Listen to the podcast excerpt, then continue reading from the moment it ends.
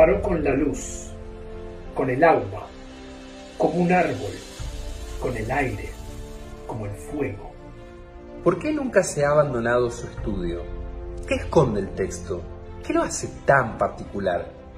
Es la voz divina de inspiración del judaísmo para el mundo occidental para hacer este mundo un mundo mejor. Fueron siglos de interpretaciones y miles de comentaristas, rabinos, filósofos, historiadores, creyentes y no creyentes encontraron en la Torá la respuesta vigente y profunda a su existencia. Afok va, va Afok va. Tratado de principios explica, dale la vuelta y vuelve a darle la vuelta, porque todo lo contiene. Allí caben todas las preguntas y también todas las respuestas. Bienvenido a tu espacio de Torah, a un viaje en el tiempo y a una oportunidad para expandir tu alma. Brujada, bienvenida. Tu tiempo de estudio de Torah como un regalo para incrementar brillo en tu vida.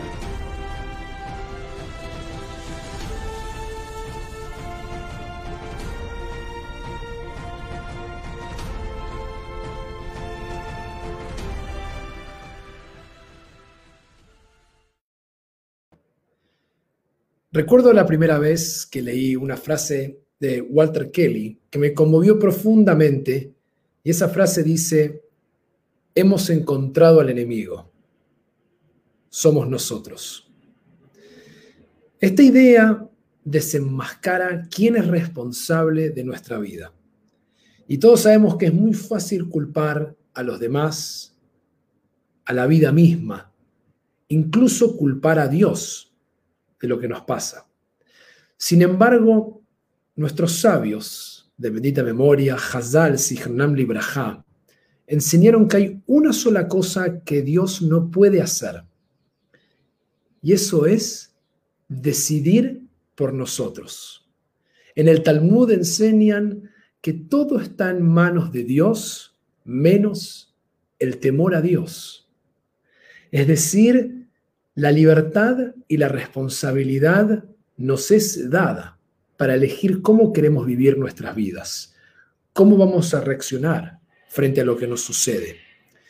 Y estamos en el mes de Elul, muy próximos a comenzar un año nuevo. Y este es el mes en el cual hacemos Heshbon Nefesh, el balance del alma.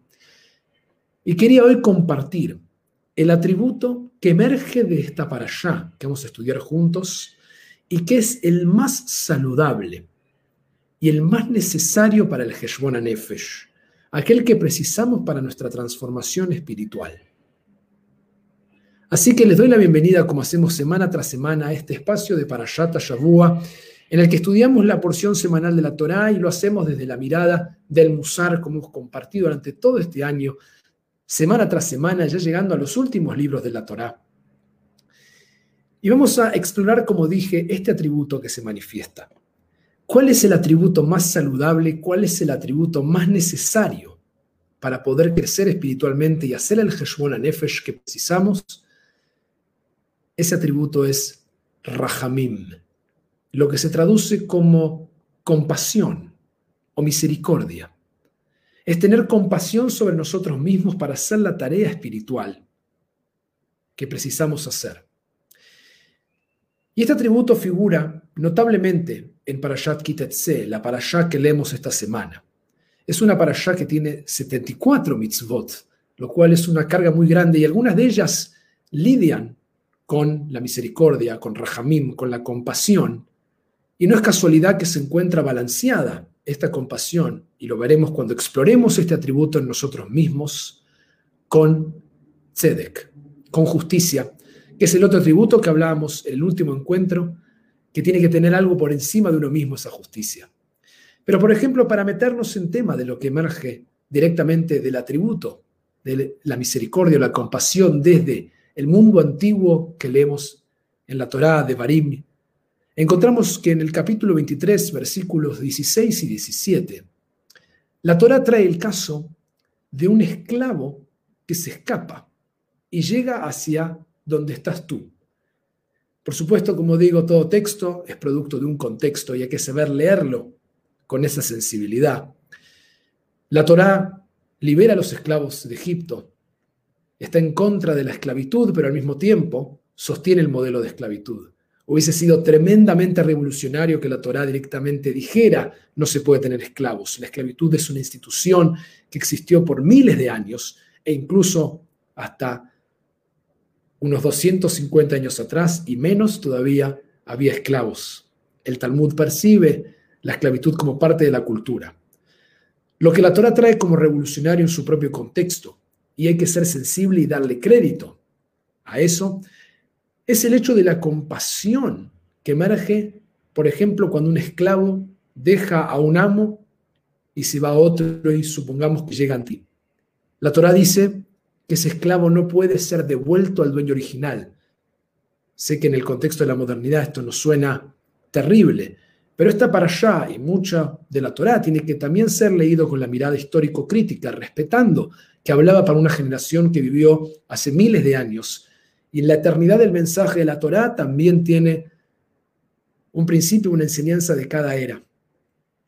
Y el esclavo, el, el esclavo que se escapa no puede ser devuelto, dice la Torá. Si bien la propiedad le pertenece a otro, es un alma, no es un objeto. ¿Y por qué? porque fuimos esclavos en Egipto, dice la Torá. En el capítulo 24, versículo 22, una frase que aparece repetidas veces. Como tú mismo has vivido esta experiencia, tienes que tener rahamim, tienes que tener compasión. Vamos a ver una y otra vez este concepto de la compasión en esta para allá. Por ejemplo, en Varim 22, en el mismo capítulo de la misma para allá, capítulo 22, encontramos la compasión para devolver objetos perdidos que no nos pertenecen. La compasión en un caso famoso de que si uno quiere tomar unos huevos de un nido, tiene que primero, dice la Torá, echar a la madre, que la madre no sufra cuando uno toma los huevos para alimentarse. La compasión hacia los animales en general. Compasión hacia otras personas en términos de tener que hacer un techo en tu casa, no para proteger solamente tu casa, sino por si alguien se cae o se lastima. Hay incluso compasión para el que tiene menos y la mención de dejar las esquinas del campo de uno para que lo que cae ahí lo puedan llevar los pobres y no llevarse todo uno. No hay dudas que Rahamim, que compasión aparece en la Torah y los maestros del Musar van a traer uno tras otro de estos ejemplos. La Torah misma comienza con ejemplos dramáticos de guerra, de cuando en el mundo antiguo, como estamos viendo, si uno entraba a la guerra, dice, y tomas cautiva a una mujer, tienes prohibido violarla. Nos suena tremendo, nos suena extremo. Nuevamente quiero que pensemos esto en el contexto de la Torá, en el momento histórico que está hablando. Y está demandando hace miles de años que si entras a un lugar y estás en guerra y tienes que lidiar con esa parte que existe, que si bien te han enseñado a no, a no asesinar, pero tu vida está en peligro y tienes que salir a, defenderte, si en ese proceso de hacer la guerra capturas a una mujer, Shivita la mujer cautiva, no puedes directamente apropiártela. Tienes que por lo menos darle un mes para que haga un duelo. Y tienes que casarte con ella. La tradición no establece máximas imposibles de cumplir. Si hubiesen dicho Nadie puede violar mujeres en el mundo antiguo. Y sé que, como dije, estamos leyendo esta para allá desde la perspectiva histórica.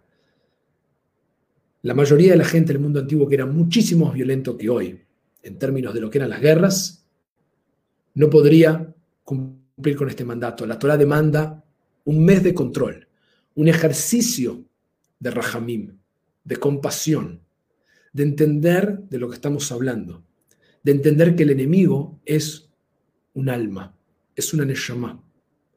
Y por eso la compasión tiene que estar presente continuamente y es lo más saludable para lidiar con nosotros mismos. Al mismo tiempo va a insistir la Torah en la justicia, en encontrar ese equilibrio. Por ejemplo, el ejemplo de la mujer, que es menos preferida en el mundo antiguo donde los hombres tenían más de una mujer y la Torah reflejo de esa época lo manifiesta. Y el texto literalmente dice, si tienes dos mujeres y una, y una amas más que la otra, Pero sin embargo, el primogénito que tiene más derechos es de la mujer menos amada, estás obligado por justicia a darle al primogénito, más allá que no sea de la mujer que amas más que la otra. Una vez más, hablo estos temas y yo sé que en el contexto de la modernidad, miles de años después de la eternidad que tiene la Torá, tenemos que decir qué ejemplos son estos, pero tenemos que entender cada texto como producto de un contexto y dentro de eso ver la compasión, lo revolucionario de lo que estamos hablando, si comparamos esto con las literaturas que son parte del tejido social al que pertenecemos, que tienen también miles de años y que muchas veces, a diferencia de la Torá, no trataban de la mejor manera a la mujer, a los niños o a los esclavos. Una de las grandes diferencias de la Torá es que el esclavo no es un objeto, es un sujeto. Y eso que parece un comentario menor hace toda la diferencia para entender Rahamim, para entender la compasión, para entender este atributo tan saludable y tan necesario. Si analizamos el atributo como hacemos semana tras semana y lo buscamos en su punto medio, su punto equilibrado, para poder vivir con la compasión indicada, notamos que los excesos, como siempre, son malos. Ausencia de compasión es puro juicio, es pura justicia. Y como hemos visto en otros casos, cuando Dios, incluso en Bereshit Rabá, en el Midrash, quiere crear al mundo, tiene que encontrar la forma en que se pueda mantener este mundo y sabe que si deja solo la justicia, nadie permanece de pie. La justicia sola es demasiado fuerte porque todos somos humanos, todos nos equivocamos, y si fuera implacable esa justicia, ninguno podría estar de pie. Por lo tanto, tiene que estar balanceada con otra fuerza, con otra midá, con otro atributo o característica espiritual, pero no el extremo. Así como dijimos, nada de compasión es puro juicio y el mundo no se puede sostener, un exceso de compasión es gesed, absoluta, pura bondad, que también veíamos la semana pasada, que es esa bondad incondicional que no serviría si es puro amor, si no habría algo de enojo, si no habría un equilibrio para que el mundo pueda funcionar. Y por eso Rahamim me requiere ese punto medio, el punto medio entre el juicio absoluto y el punto medio entre un exceso de pura misericordia y compasión.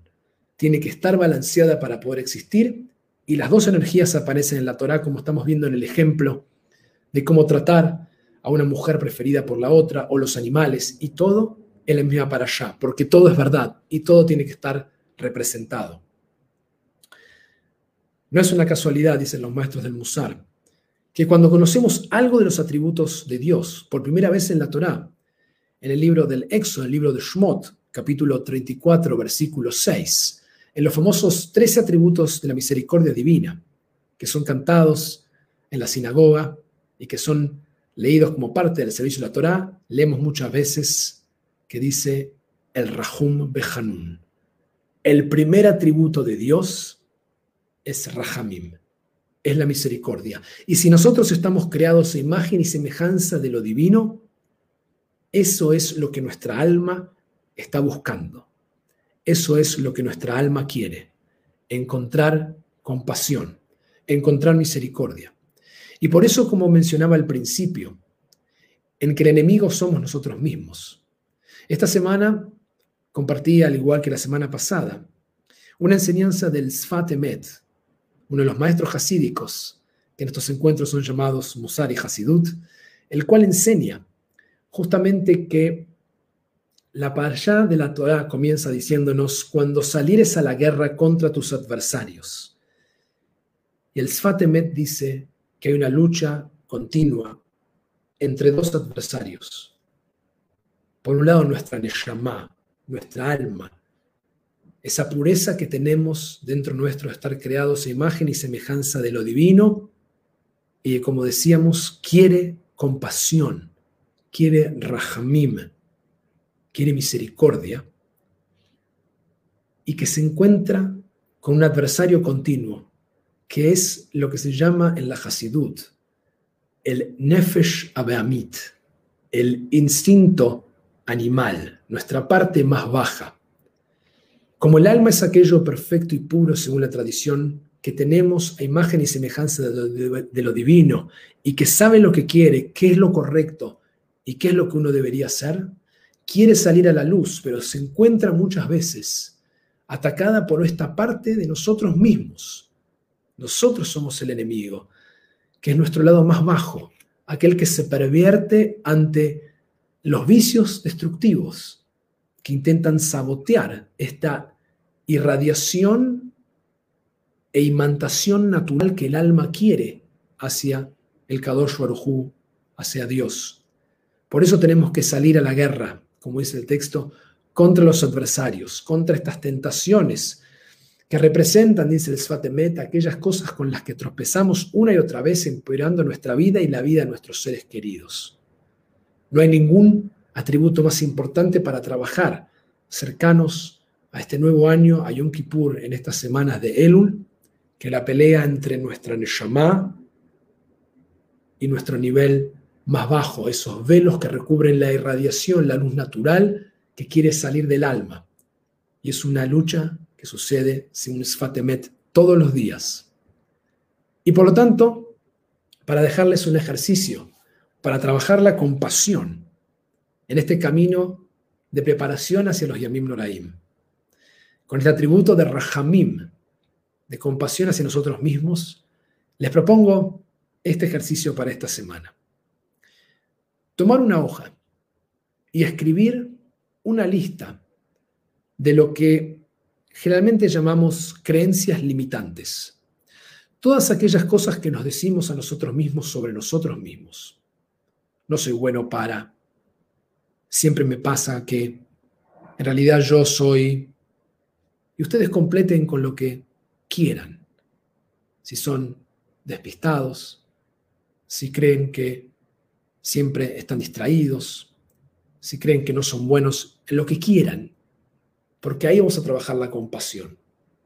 Todos sabemos estas creencias limitantes, estas conversaciones internas que tenemos tan debilitantes para nosotros, y la idea es poner una lista, anotarlas, y después hacer el siguiente ejercicio para desarrollar rahamim, desarrollar compasión.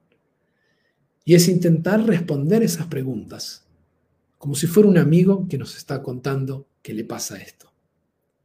Si yo les contara cosas mías, que yo considero terribles de mí o malas de mí o faltas que se me repiten o cosas con las que tropiezo una y otra vez, seguramente ustedes me escucharían y me dijeran, bueno, Diego, no es tan terrible. O sea, en realidad seguramente estás haciendo lo mejor que puedes. No seas tan duro contigo.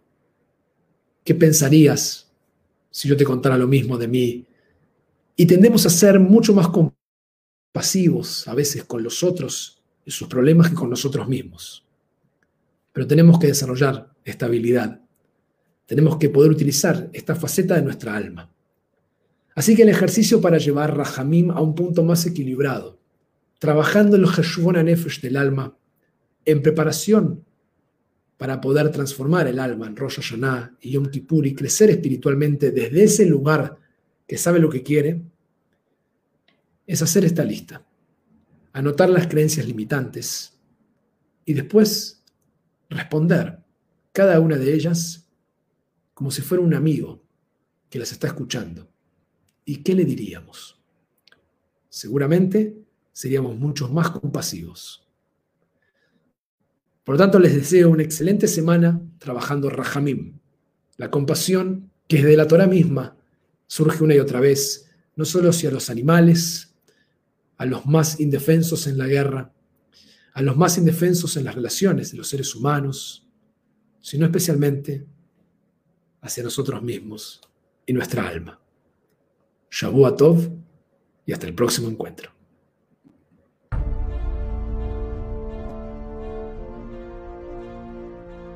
Hasta aquí, Teja Keva, el estudio diario de la Parashá con miradas y enfoques enriquecedores. Es una bendición fijar tiempo de estudio. Aquí nace la reparación y la redención del mundo. Te invitamos a compartir este video y ser protagonista del próximo